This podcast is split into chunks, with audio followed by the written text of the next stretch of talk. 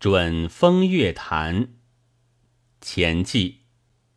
自从中华民国建国二十又二年五月二十五日，自由谈的编者刊出了欲请海内文豪从兹多谈风月的启示以来，很使老牌风月文豪摇头晃脑的高兴了一大阵。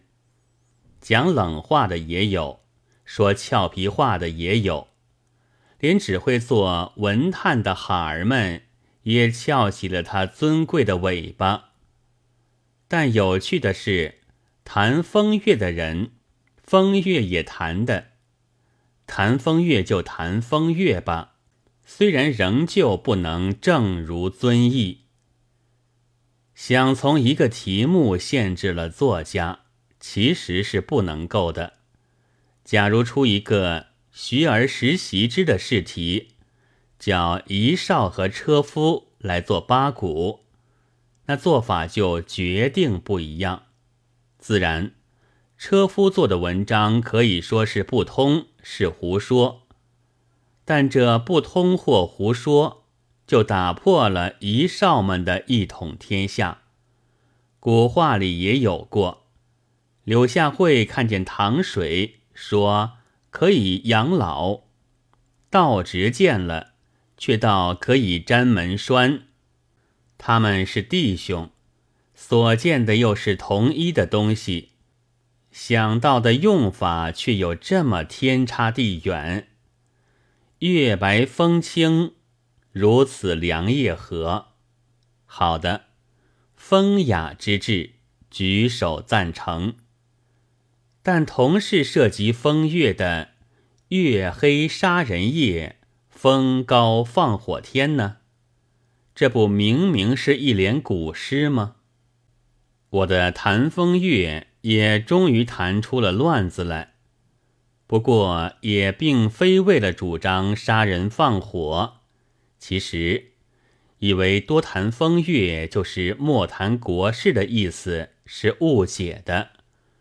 慢谈国事倒并不要紧，只是要慢，发出去的箭时不要正中了有些人物的鼻梁，因为这是他的武器，也是他的幌子。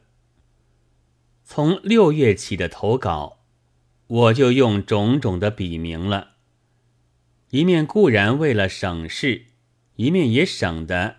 有人骂读者们不管文字，只看作者的署名。然而这么一来，却又使一些看文字不用视觉，专靠嗅觉的文学家疑神疑鬼，而他们的嗅觉又没有和全体一同进化。至于看见一个新的作家的名字，就疑心是我的化名，对我呜呜不已。有时简直连读者都被他们闹得莫名其妙了。现在就将当时所用的笔名仍旧留在每篇之下，算是负着应负的责任。还有一点和先前的编法不同的，是将刊登时被删改的文字大概补上去了，而且旁加黑点以清眉目。这删改是出于编辑或总编辑，还是出于官派的检察员的呢？现在已经无从辨别，但推想起来，改点句子，去些忌讳，文章却还能连接的处所，大约是出于编辑的；而胡乱删削，不管文气的接不接，语义的完不完的。便是钦定的文章，日本的刊物也有禁忌，但被删之处是留着空白或加虚线，使读者能够知道的。中国的检察官却不许留空白，必须接起来，于是读者就看不见检查删削的痕迹，一切含糊和恍惚之点，都归在作者身上了。这种办法是比日本大有进步的，我现在提出来，以存中国文王史上极有价值的故事。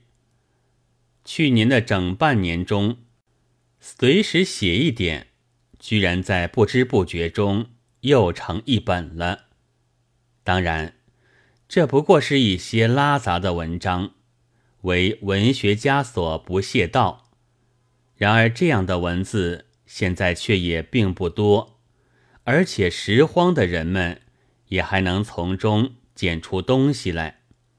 我因此相信这书的暂时的生存，并且作为集印的缘故。一九三四年三月十日于上海记。